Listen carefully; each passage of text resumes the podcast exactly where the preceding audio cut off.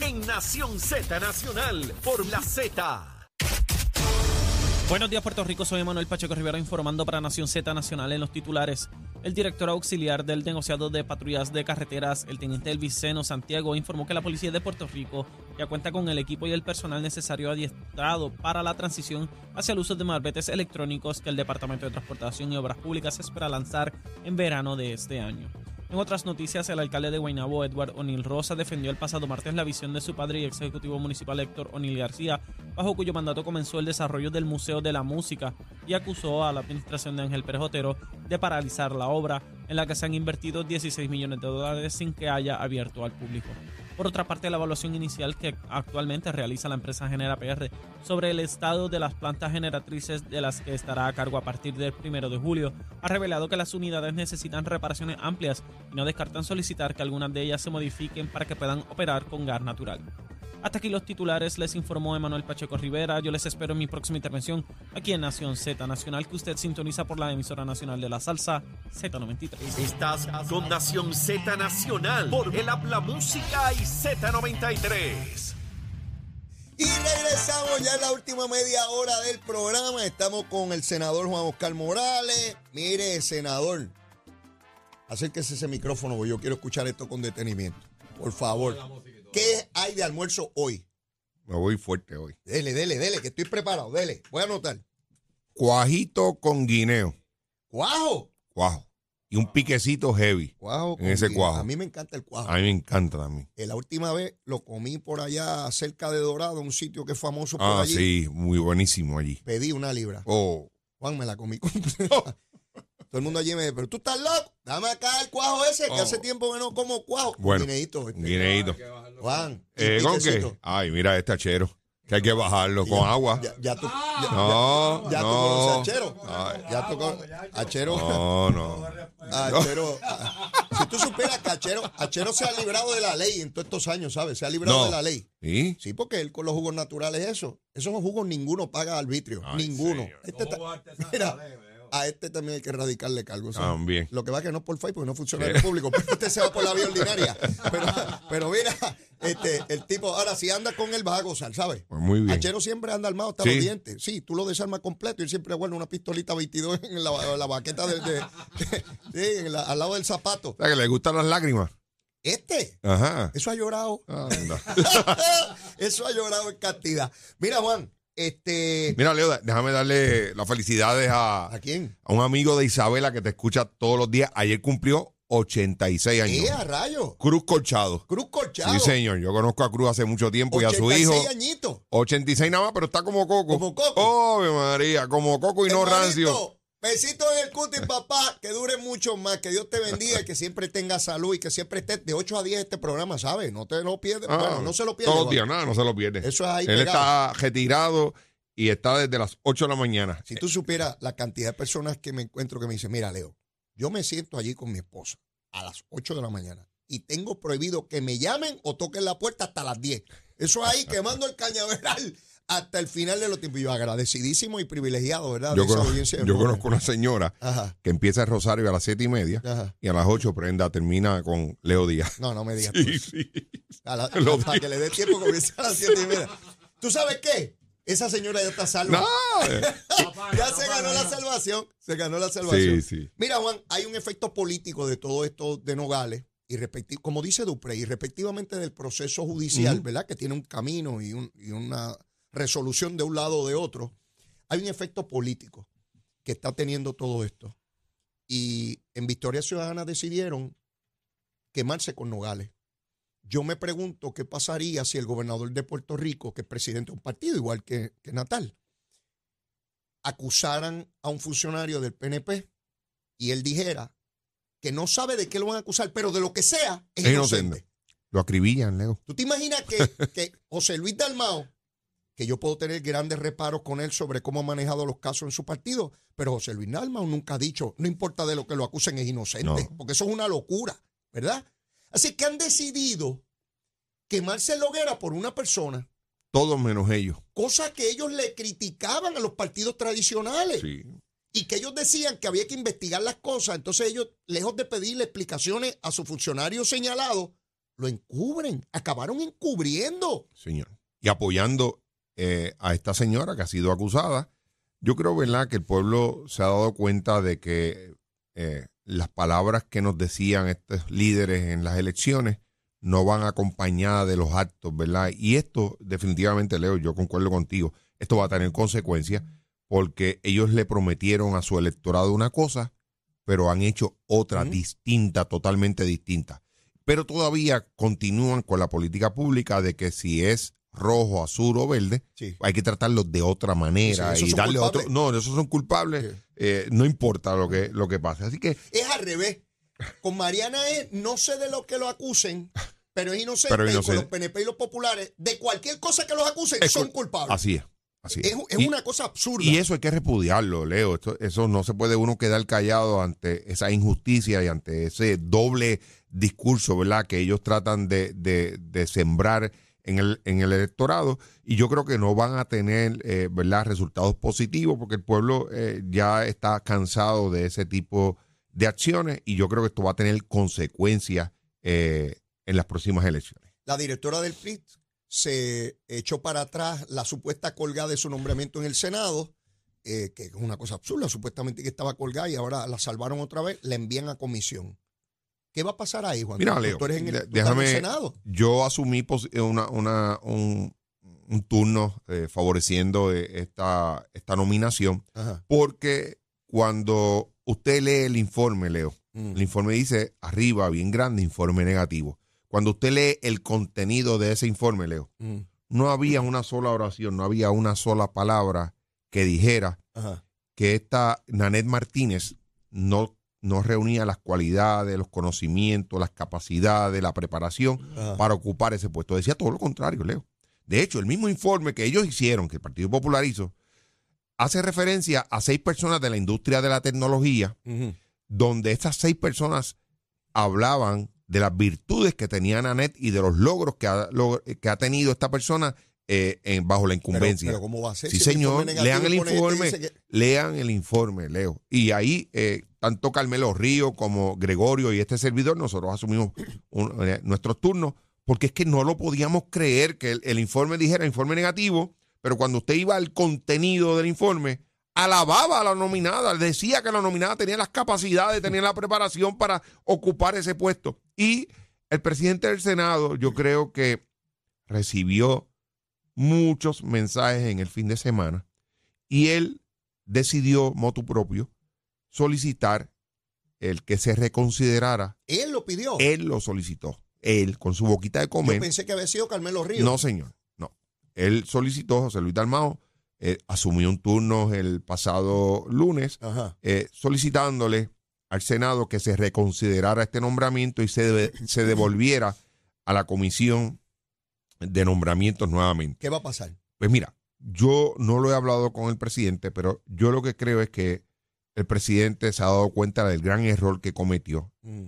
que no le hace bien a la institución, al Senado, a ninguno, eh, eh, el que se lleve este mensaje al pueblo de Puerto Rico de que por cuestione- cuestiones partidistas y por, por otras razones, Leo, que ellos no se han atrevido a hablar, eh, hayan rechazado el nombramiento de Nanette. Yo tengo que decirte, Leo, yo no conozco a Nanette, yo la conocí cuando fue nominada Aquí vino una vez. ella se sentó conmigo y yo te tengo que decir, yo quedé impresionado eh, de los conocimientos que tiene esta persona. Toda la referencia que yo tengo de No, todas las personas yo- que he hablado de distintos partidos que están en ese en esa área, que es tan técnica, me dicen que es de primer es, orden. es un área primeramente que no la domina na- eh, todo el mundo. Claro que no. Toda una área bien especializada. Y esta muchacha, cuando se ha sentado allí en mi escritorio a hablarme de los planes y de todos los trabajos que ella ha estado desarrollando, yo quedé impresionado. Y, de, y, y- y vuelvo y repito, el informe lo dice. Exacto. El propio informe que radicó el Senado de Puerto Rico habla de las virtudes que tiene esta persona. Lo único era que decía informe negativo cosa absurda. eh. y decidieron votarle en contra a, a la misma. Así que yo lo que espero ahora, yo lo que veo es que José Luis Dalmao, viendo el grave error que ha cometido y que esto definitivamente tiene un costo en la calle, ujú. ha enviado nuevamente el informe a la comisión de nombramiento para que el mismo sea corregido. En vez de un informe negativo, puede ser un informe positivo. A ese punto. Yo creo que sí, es que no tienen, 180 grados. Leo, no tienen de otra. Porque a mí me cuesta trabajo pensar de que van a, a dejar el informe negativo y el contenido lo van a cambiar ahora. Porque una vez dijiste una cosa, hiciste unas expresiones. No puedes cambiar de la noche a la mañana a decir ahora que es que no tiene las capacidades y no tiene las competencias Sí, sí, sí, para ocupar. A mí se me hace bien difícil. Yo de, lo- de la lectura que hice de la, ¿verdad? de la reseña periodística, me da la impresión de que la han tomado de rehén para negociar otros proyectos. yo, yo veo también otras cosas.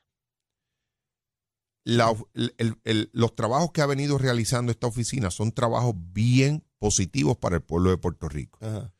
Sesco, donde ya usted no tiene que ir allí a Carolina o una oficina de Sesco a las 4 de la mañana a hacer un turno para hacer un traspaso. Dramático. Ahora viene el malvete ese Cuando usted tiene que renovar la licencia, Leo, yo me tocaba renovar en enero. Ajá.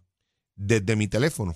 Sí, me tomó cinco minutos. desde el celular, yo no sí. lo podía creer, Leo. Yo recuerdo cuando en el pasado yo tenía que ir a la oficina y estar allí tres horas, Leo, para renovar mi licencia de conducir. Leo, cinco minutos. Mm, Baku ID También. de esta oficina. Los portales eh, que se han ido desarrollando en las diferentes agencias. El programa Medicaid, el programa Vital para usted certificarse. Ya usted no tiene que ir a una oficina, Leo. Usted detrás de una computadora, usted radica todos los documentos y usted se certifica bajo el programa Sí, Medicaid para que usted participe del programa Vital. Así de sencillo. Lo que quiero decir es que esta oficina ha dado logros a esta administración y aquí hay un grupo de personas que todo lo ven con matiz político. Si, si el gobernador tiene éxito con esta oficina, eso no me conviene a mí. Claro. es- Y es- déjame matarla, porque si no, esto, esto cuando lleguen las Claro. elecciones, la gente se va a recordar de los trabajos la que gente no boba. Y, No. y- y se hace la denuncia y, va a estar claro. Por eso Y yo creo que damos revertir. un mal mensaje al pueblo de Puerto Rico. De la misma manera te lo tengo que decir con Irán Torres Montalvo de DACO. Igual. Cuando usted leía aquel informe, Leo, aquel informe estaba lleno de falsedades, lleno de falsedades. Y te voy a dar un, un ejemplo. Decía que el licenciado Torres Montalvo estaba a favor de los eh, comerciantes. Ajá.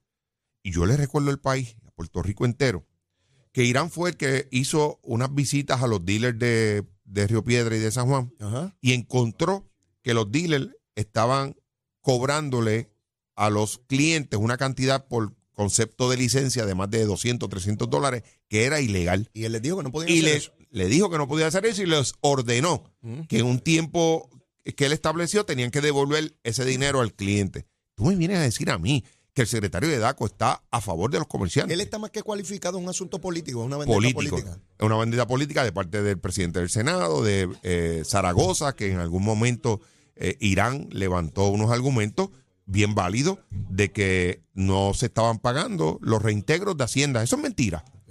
Que hay, gente que le duele que le digan la verdad. Es, una vendetta política. Es una vendetta política. Y más aún, nunca se le dio la oportunidad a Irán Torres Montalvo de ir a una vista pública Mm. allí a contestar y a aclarar cualquier duda que cualquier miembro de la comisión tuviera. Seguro. Lo que hicieron fue acribillarlo Lo por sé. cuestiones partidistas. Y eso yo creo que eh, deja mucho que decir. Nosotros aspiramos, y siempre lo hablamos aquí en otros medios, de que queremos los mejores funcionarios para el gobierno de Puerto Rico. Pues ahí los tienen. Ahí. Pero los rechazamos porque, pues, uno es azul, eh, uno fue eh, candidato a representante. Mira, eh, yo la verdad que no los entiendo eh, y creo que no le hacen un bien al país. Eh, Juan, sé que te tienes que retirar, vas a una actividad ahora, ¿no? Voy ahora a celebrar los 35 años del Hospital Capestrano que quedan allí eh, en Río Piedra. Ajá. Un hospital, Leo, que ha venido haciendo una gran labor con relación a la salud mental. Yo colaboro mucho con, con ese hospital y voy a estar allí hoy eh, con el- la administración del hospital celebrando los 35 años eh, de servicios a la comunidad por parte del Hospital Capestrano. Mi felicitación a esa institución médica. Ciertamente es un tema muy importante que se ha discutido con muchos tabús en Puerto Sí. Hace falta muchos más profesionales y más instituciones que brinden servicios eh, a, una, a una población que cada vez a distintas edades necesita asistencia. Así es que eh, envíales por favor de mi parte eh, Y- una y- felicitación. Y, y para, ¿verdad? Porque me gusta siempre decir esto. eh, Es un tema, la salud mental es un tema que nos falta mucho por recorrer. Sin duda, Yo no estoy satisfecho, ¿verdad? Con las cosas que hemos hecho hasta el Mm. presente, nos falta muchísimo más. Eh, y instituciones como esta nos han ayudado a seguir expandiendo servicios de salud mental junto a ANSCA y otros hospitales, pero nos falta mucho camino por recorrer. Esa es la verdad. y vamos, eh, ¿verdad?, en vías de eso, de lograr de que los pacientes de salud mental, que te tengo que decir, Leo, que en Puerto Rico eh, es una gran eh, es un gran número de personas Sí, eh, que tienen problemas de Enorme. diferentes, ¿verdad? De Sí. diferentes condiciones y que necesitan un mejor cuidado y Sin duda. y sin duda alguna. Así que nosotros vamos dirigidos a eso, vamos a seguir presentando iniciativas que vayan dirigidas a mejorar los servicios eh, de los pacientes de salud mental y a mejorar el pago que reciben eh, estos hospitales de parte de las aseguradoras, que en ocasiones eh, se hacen muchas injusticias con ellos. Excelente. Bueno, pues eh, será hasta la próxima ocasión, Juan. Un placer, Leo, y pórtese bien, y Achero, pórtate bien. Él siempre se porta bien. Todavía nos queda programa, mis amigos. No se pueden ir. Quiero discutir aquí el asunto de la primaria del Partido Popular. Miren, miren lo que está ocurriendo. El domingo, el Partido Popular se propone abrir 108 centros de votación. 108. Y usted dirá, ¿eso es mucho o poco, Leo? Vamos a buscar una comparable. Esto es para que voten todos los electores del Partido Popular. Todo elector del Partido Popular tiene derecho a ir a votar a esa primaria. Y por cierto, mi invitación como estadista es que vaya, vaya y vote por el candidato de su preferencia. Vaya y vote. Miren lo que ocurre. En una elección general, donde están todos los partidos y toda la cosa, se abren 6 mil colegios, 6 mil, alrededor de 6 mil. Se están abriendo 108. Eso quiere decir que en un pueblo hay un colegio donde votar. Y si yo no vivo al lado del colegio, porque cuando están las elecciones abren la escuela que está ahí al lado de mi, de mi urbanización, de mi condominio, de mi barrio, de, de donde yo viva, pues quiere decir que yo me tengo que trasladar a un punto más distante o bastante distante. Por ejemplo, en las zonas rurales de Puerto Rico, pues llegar hasta el casco del pueblo para ir a votar. Por tanto, esto afecta a la participación, porque yo no he visto, ¿verdad? Y podría sorprenderme con un resultado distinto el domingo, ¿verdad? No lo sé.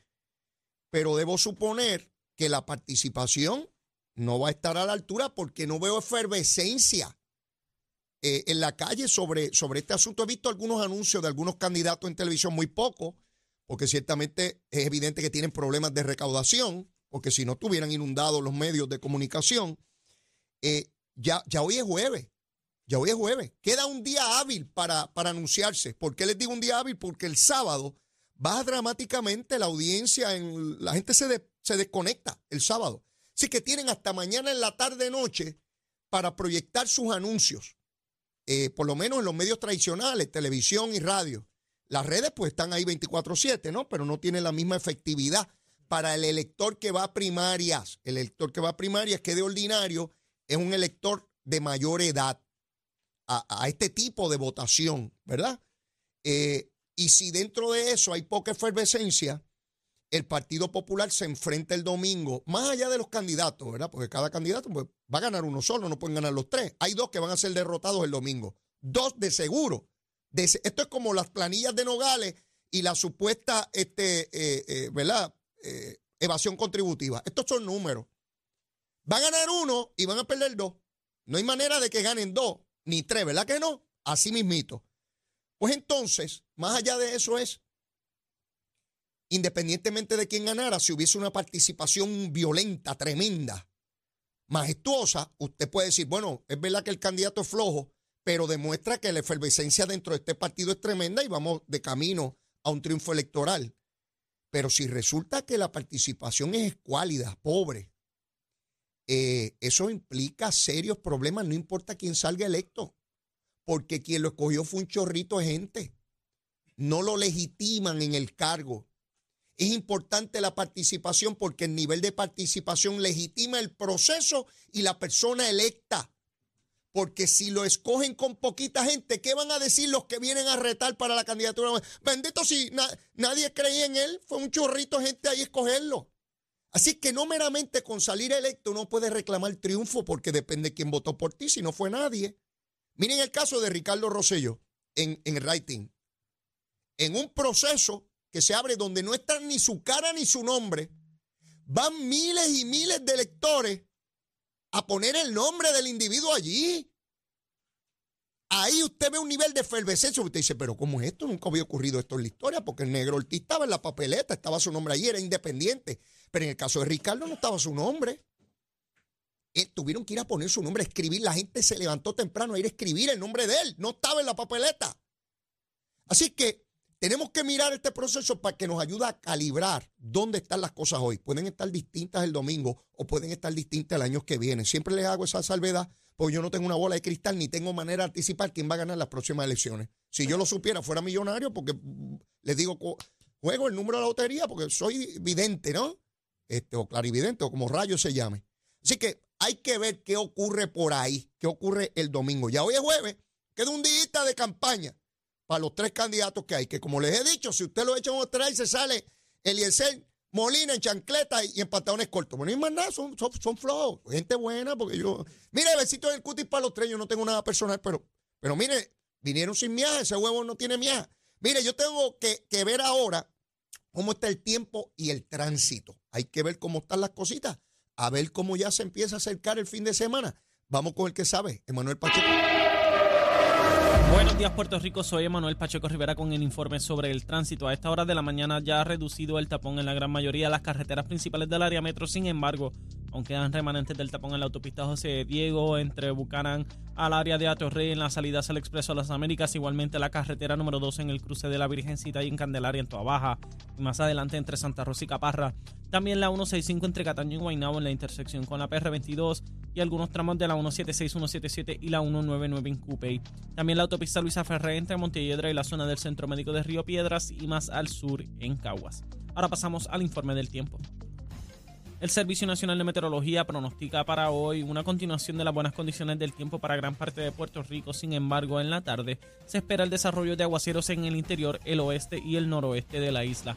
Los vientos estarán del sureste de 10 a 15 millas por hora con variaciones a causa de la brisa marina y las temperaturas alcanzarán los bajos 80 grados en las zonas montañosas y los 90 grados en las zonas costeras con el índice de calor alcanzando los 100 a 105 grados en algunas regiones.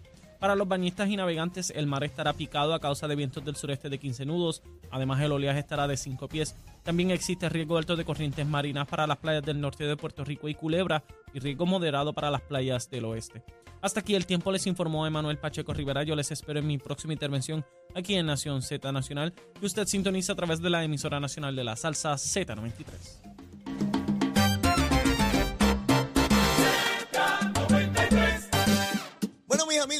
Finalizando el programa mañana, hoy no lo puedo hacer por cuestiones de tiempo, pero mañana me propongo eh, discutir con ustedes la situación de reclutamiento en general, la compañía que va a administrar las plantas o las cafeteras esas anticuadas de energía eléctrica, cómo quieren gasificarla y su controversia con el negociado de energía. Pero eso es mañana, así que no se lo pueden perder y venimos con mucho más, seguro que sí. Mire la súplica de siempre, como quiera. Mire, si usted todavía no me quiere, quiérame que soy bueno. Mire, bizcochito de tití, seguro que sí. Y si ya me quiere, quiérame más. Olvídese de eso. Vamos a querernos por ir para abajo, todo el mundo bien chévere. Indistintamente la controversia, mire, mucho amor, mucho cariñito, seguro.